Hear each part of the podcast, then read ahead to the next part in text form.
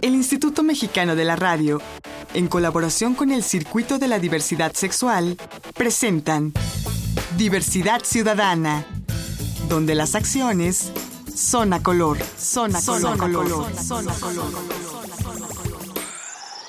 Buenas tardes, noches, ¿cómo están? Bienvenidas y bienvenidos a una emisión más de Diversidad Ciudadana, aquí donde las acciones son a color. Yo soy Enrique Gómez y el día de hoy vamos a platicar de salud sexual, vamos a platicar de infecciones de transmisión sexual, vamos a platicar del VIH pero ¿por qué es importante hablar de esto? Pues porque hoy por hoy seguimos padeciéndolas en muchos sectores de la población. Bueno, ya tenemos para hablar de este tema tan técnico a alguien especialista. Él es el doctor Tirso Clemades. Gracias Tirso por estar. Gracias Enrique por la invitación a este programa. Y bueno, tú eres médico con especialidad en este tema de infecciones de transmisión sexual. Así es, me he ido especializando en este tema porque como tal la especialidad no existe. Sin embargo, bueno, pues eh, varios médicos... Eh, nos hemos ido entrenando en el manejo de las infecciones de transmisión sexual. Y además eres el fundador y el presidente de la Fundación Clemades Cuenta conmigo AC. Así es. Donde tratan estos asuntos. Así es, mm, mm, así es. En nuestra institución, la mayoría de las personas que acuden por problemáticas de la salud sexual son por infecciones, tanto infecciones genitales como infecciones de transmisión sexual, porque a veces es importante aclarar esos dos términos no toda infección que esté en los genitales es de transmisión sexual. ¿Sí? Como por ejemplo, eh, en la mujer se da muy, muy, frecuente que eh, se generen flujos por el uso de toallas sanitarias, tampones, eh, mal aseo, por ejemplo, a las niñas las acostumbran a limpiar el ano de, de atrás hacia adelante, entonces eso llevan gérmenes hacia la vagina, gérmenes del ano que viven normalmente ahí se van hacia la vagina, entonces son causas de infecciones genitales, entonces las infecciones genitales son aquellas que las produce el propio cuerpo y que no intervino una relación sexual. Por ejemplo, en los hombres diabéticos, cuando baja la defensa, pues pueden generarse eh, secreciones en el pene que se conocen o inflamación en el pene que se llama balanopostitis. Entonces, una cosa son las infecciones de transmisión sexual y otras son las infecciones genitales. Pero realmente los médicos que nos dedicamos a estas cuestiones eh, nos llegan pacientes de los dos tipos. ¿Sí? Y eh, los abordajes, claro que son diferentes. Sí, por supuesto. y el estigma y el prejuicio, por supuesto que está mucho más del lado de lo sexual. del lado de lo sexual, aunque también en el lado de las infecciones genitales las personas se rehusan a acudir al médico. Sí, hay Porque una piensan, como no saben que es una infección que está generando su propio cuerpo, pues piensan que eh, se portaron mal, que es algo de transmisión sexual y eso los limita a acudir a consulta. Sí, que su pareja les puede ocasionar algún problema, un conflicto marital etcétera. Así es. Pero bueno, hoy por hoy, Tirso Clemades, ¿cuál es el estatus de las infecciones de transmisión sexual, del VIH en nuestro México lindo y querido a este año 2016? Fíjate que en México eh, la epidemia del VIH está estabilizada, es decir, están ocurriendo nuevos casos, pero no tan aceleradamente como años anteriores. Eso es un dato muy importante porque eso quiere decir que las campañas de prevención y las estrategias de atención están funcionando. Entonces, por ahí eh, vamos bien. Sin embargo... pero, déjame hacerte una pregunta antes. Así es. La, la ONS ha echado campanas al vuelo y dice que un día de estos van a erradicar el SIDA y el VIH del planeta. Así es. ¿Es real? una de las metas para el 2030 es este, eliminar el VIH a nivel mundial.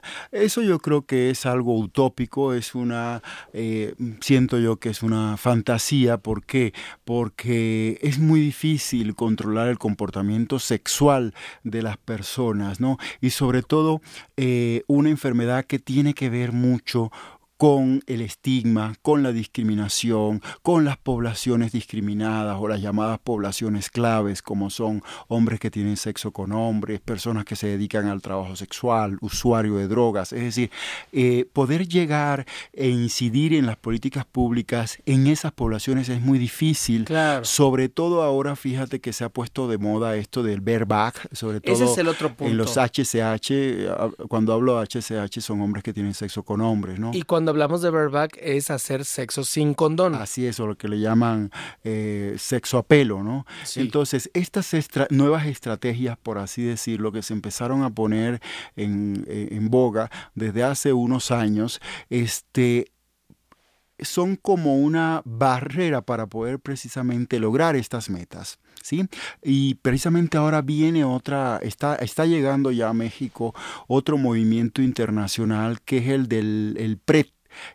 que es dar, eh, o sea, dar tratamiento antirretroviral para que las personas no se infecten. Es decir, yo soy negativo de VIH y entonces y tomo un tratamiento tomo tratamiento para poder tener sexo a pelo. ¿Y eso evita la infección? En, hay algunos estudios y hay algunos movimientos de activistas internacionales que están impulsando esa política, por ejemplo, ¿no? Y dicen que sí lo eh, evita. de que sí lo evita y que hay estudios y demás. Sin embargo, la realidad que nosotros estamos viendo, eh, para empezar en México todavía el gobierno no da esos tratamientos, ¿sí? En poblaciones clave, porque eso solamente es para poblaciones clave, darle el tratamiento este, específicamente Trubada, que fue aprobado por la FDA eh, hace unos años en Estados Unidos, y en Estados Unidos sí sí lo están dando, eh, para que las personas tengan relación sin condón. Pero la realidad es que en consulta estamos viendo en las organizaciones de la sociedad civil y a nivel gubernamental, estamos viendo que las personas que están teniendo sexo a pelo se están exponiendo y están adquiriendo no solamente VIH, sino también otras infecciones de transmisión sexual. Pero antes de que sigamos a las otras, te quiero preguntar, a ver, si es tan prolífico hoy por hoy en México y en el mundo el sexo a pelo, el sexo sin condón, el bareback, ¿por qué no ha repuntado el índice de VIH en México y en el mundo? Mira, eh, precisamente hay varios factores y uno de los factores es que la mayoría de las personas con VIH que practica el bareback están bajo tratamiento. Entonces, al estar bajo tratamiento, la posibilidad de transmitir el virus se minimiza. Es decir, se reduce, mas no se elimina. Claro. Por aquello de que tienen una carga viral prácticamente cero. No cero, porque, o bueno, casi cero. Eh, acuérdate que los estudios de detección que tenemos en México de carga viral es hasta 40 copias. Entonces, eh, antiguamente se le llamaba indetectable. Ya hemos tratado de no utilizar ese término porque las, las personas piensan que ya están negativas. O incluso nos llegan a consulta diciendo, ya yo me, me negativicé. Eso es un error garrafal. ¿Por qué? Porque quiere decir eh, cargas virales por debajo de 40 copias, quiere decir que la computadora no puede contar si son 39, 30, 10 o 20. ¿Sí? Es decir, que existe un mínimo de carga viral circulando en sangre, pero hay investigaciones científicas, fíjate que recientemente este, estaba leyendo un artículo donde habla precisamente de que el VIH en las personas infectadas, aunque tengan cargas virales por debajo de 40 copias en sangre, en los reservorios del virus, que esos reservorios, el mayor eh, parte del cuerpo que tiene la mayor cantidad de reservorios, que esto quiere decir como las cuevas donde se esconde el virus, se llaman placas de Peyer. Es una placa que tenemos en el abdomen de grasa. Entonces, en esa placa de, en esas placas de Peyer están la mayor concentración de reservorios del virus del VIH y que ahí la concentración puede ser mayor a 40 copias. Ah, Entonces, incluso en el semen se ha estudiado que la carga viral en el semen es mucho mayor o en los fluidos vaginales en la mujer es mucho mayor que en la sangre. Es decir, cuando la persona con VIH está tomando tratamiento y está monitoreándose estos valores, una cosa es en sangre y otra cosa es en los fluidos genitales. Y por tanto. Por estas cavernitas de las que dices donde se esconde el virus. Exactamente. Y porque la, proporción de carga viral es diferente en sangre que en estos fluidos. Ok. Bueno, pues está muy claro, ¿no? Exacto. Entonces, eso por una parte reduce que, que, que el bareback no, esté despuntando el índice de infección de VIH. no esté despuntando el índice, sin embargo, están ocurriendo nuevas infecciones, sobre todo porque no hay estrategias como el PREP para que estas personas, que el PREP quiere decir tratamiento previo a la infección.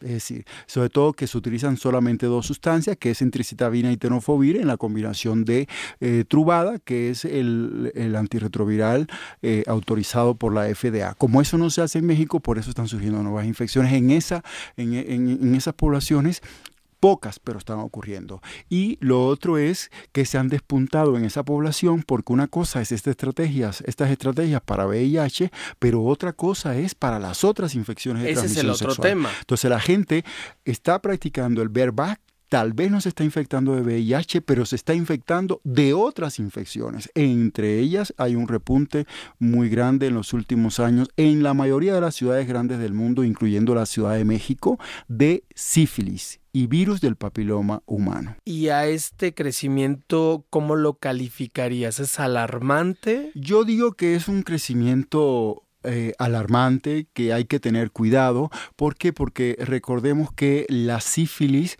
es la enemiga silenciosa, como le decimos los médicos, y que eh, y la gran simuladora, es decir, es muy difícil el diagnóstico porque es muy similar a otras, a otras enfermedades no de transmisión sexual. Se puede enmascarar con un problema de la piel, una dermatitis, con un problema este, de ganglios inflamados, eh, de fuegos. Entonces, hay diferentes etapas de la sífilis, entonces la sífilis, la gente, por ejemplo, le sale un fuego en el pene o en los genitales o en el ano y dice, ah, pues es el fuego como el que me sale en la boca, ¿no? Y no le da importancia, se pone cualquier cremita eh, o cualquier cosa y piensa que se curó y no, se apagó la lesión espontáneamente, no por el medicamento, sino por el mismo ciclo que ella lleva y, pasa diferentes etapas. Una de esas etapas es la llamada sífilis latente, donde no duele nada, no hay ninguna molestia y la persona está generando bacterias que se llaman treponema pallidum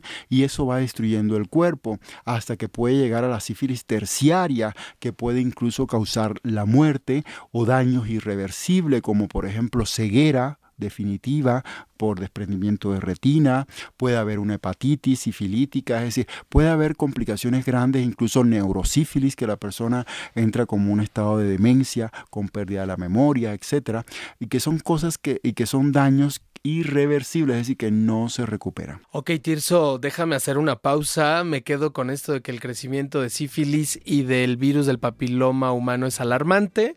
Es decir, nos estamos cuidando de una cosa y nos están atacando por el otro lado. Es. Vamos a platicar de esto regresando al corte. No me tardo nada. Estamos charlando con el doctor Tirso Clemades. Él es el director general y fundador de la Fundación Clemades Cuenta conmigo AC. Esto es Diversidad Ciudadana. Yo soy Enrique Gómez. Regresamos. Estás escuchando Diversidad Ciudadana. Continuamos.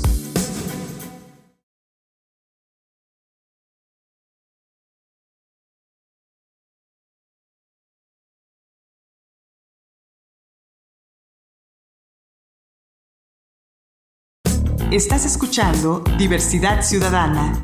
Regresamos. La recomendación la recomendación. La recomendación. Y qué importante conocer una recomendación artística de una película, un libro, un disco, una canción de nuestro invitado del día de hoy, que es el doctor Tirso Clemades, el director general de la Fundación Clemades. Cuenta conmigo hace. Tirso, tu recomendación. Sí, mira, yo recomiendo mucho a los eh, radioescuchas que vean la película La chica danesa. Es una película que a mí en lo particular eh, me, me, llegó mucho al alma porque es el, eh, se trata del tema de las personas trans y eh, eh, cómo ha ido a través de la historia evolucionando esta situación para que las personas trans puedan ir saliendo del closet, ¿no?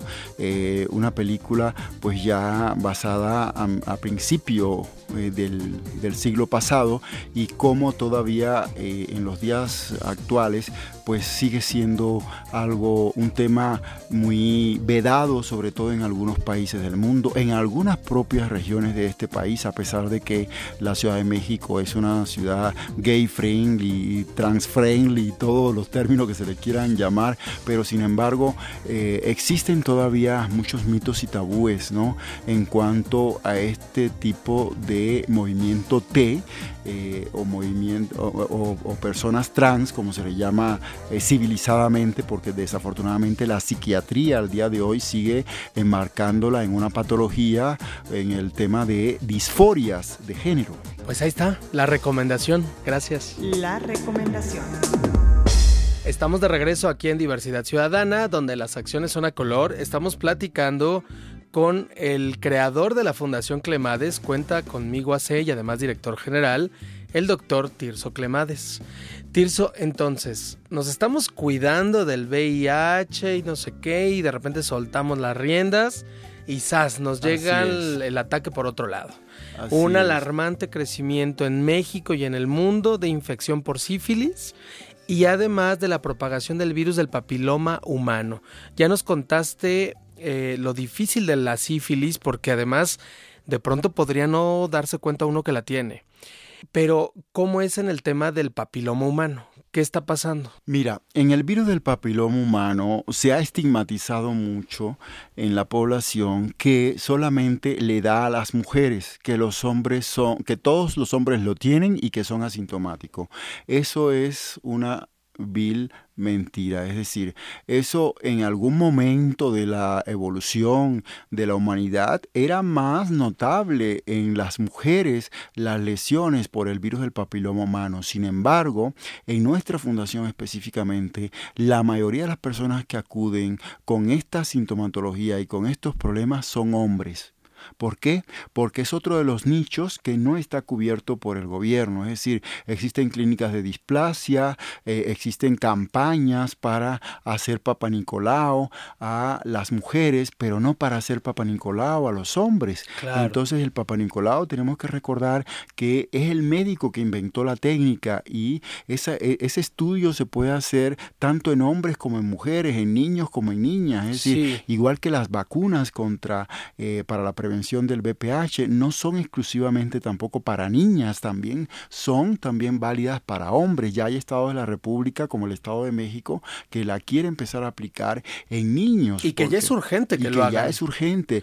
A ver, eh, nada más para, vamos a explicarle al auditorio. El virus del papiloma humano es el causante del cáncer cérvico-uterino en mujeres. En las mujeres, pero antes de que eh, eh, pueda generar cáncer, también puede generar verrugas genitales, condilomas. Eh, condilomas, así es, que son las llamadas verrugas genitales, anales u orales, porque por esas prácticas que a veces se tienen también en la boca, pues se puede tener eh, las verrugas y las lesiones, es decir, puede haber diferentes lesiones por el virus del papiloma humano, desde ahí tenemos que marcarla. Unas pueden ser verrugas, otras lesiones pueden ser asintomáticas y premalignas, es decir, antes de desarrollar el cáncer, y otras que pueden ser malignas. Y en estos tres orificios importantes, ano, boca y genitales. ¿sí?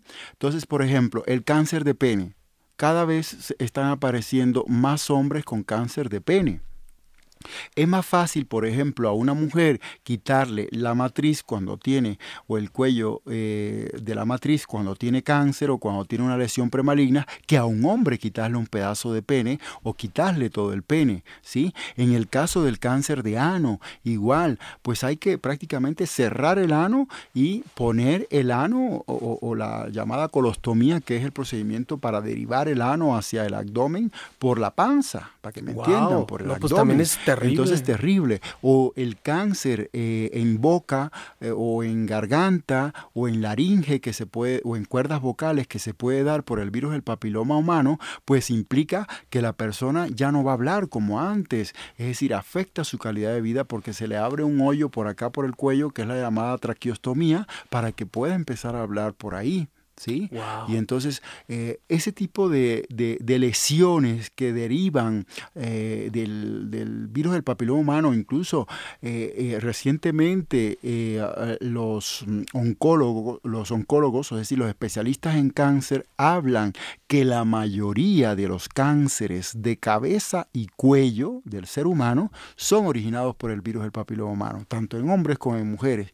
Imagínate la importancia de estar vacunado contra el virus y de estar haciéndonos periódicamente, si tenemos relaciones de riesgo, pues eh, escrutinio para detectar a tiempo este virus y poderlo tratar o atender. Como el virus del VIH igual no se pueden eliminar, pero sí se pueden controlar. Ok, y rápidamente, la prevención. ¿Cuál es la mejor prevención para sífilis, papiloma y VIH-Sida? Mira, la mejor prevención es la información. Si yo estoy informado, si yo estoy educado sexualmente, pues voy a minimizar prácticas riesgosas y por supuesto voy a utilizar condón. Es decir, el uso del condón es una de las barreras que previene, no todas, pero sí muchas de las infecciones de transmisión sexual. Digo no todas porque, por ejemplo, este, eh, si, si no uso, si por ejemplo, si la persona tiene un virus del papiloma humano en el pubis, no lo va a cubrir un condón,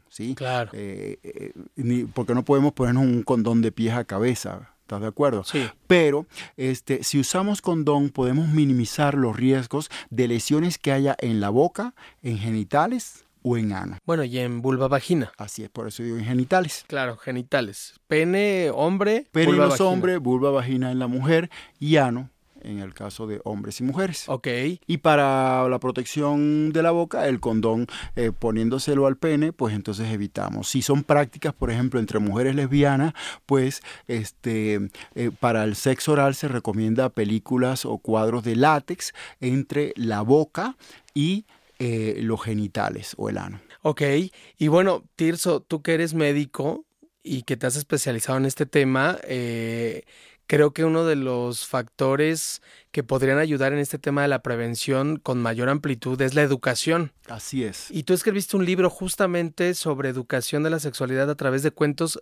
¿Va dirigido a los niños? No, fíjate que este libro es un libro, es una estrategia que plasmamos en este libro para, de una manera sencilla y, y poco lúdica, llevar mensajes de prevención de VIH y de otras infecciones de transmisión sexual y sexualidad a todo tipo de personas, es decir, contando anécdotas, contando historias, contando cuentos que tengan que ver con esta problemática. Ok, si no lo está haciendo de manera certera el gobierno, ni los medios de comunicación, ni los libros de texto, es una muy buena herramienta. Así es. Y este libro se puede encontrar en cualquier librería de cadena, incluyendo también en Internet, se puede también conseguir por Internet. Oye, y, y paralelo a este libro también tienes un disco de cuentos. Así es, recientemente hicimos un disco, eh, sobre todo para aquellas personas que no se animan a... Eh, narrar oralmente estos cuentos, eh, que se llama ah, Cuentos de Sexualidad y Vida, eh, escrito vida como VIH y la letra D y A, es decir, vida es un juego de palabras, y de donde este, en este disco, pues em, contemplamos cinco cuentos que pueden, que han sido los que más hemos utilizado en nuestras prácticas con los grupos y con las comunidades.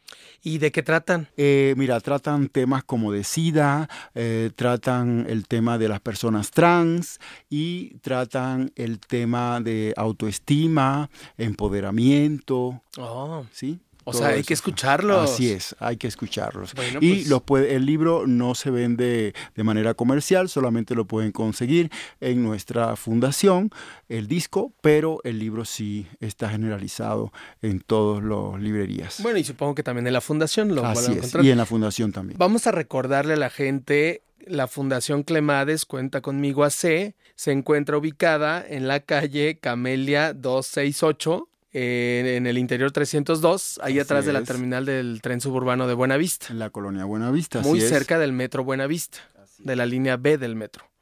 ¿Y cuáles son tus, eh, tus redes sociales, Tirso? Mira, eh, en redes sociales nos encuentran como Fundación Cremades, tanto en Twitter como en Facebook. ¿Sí?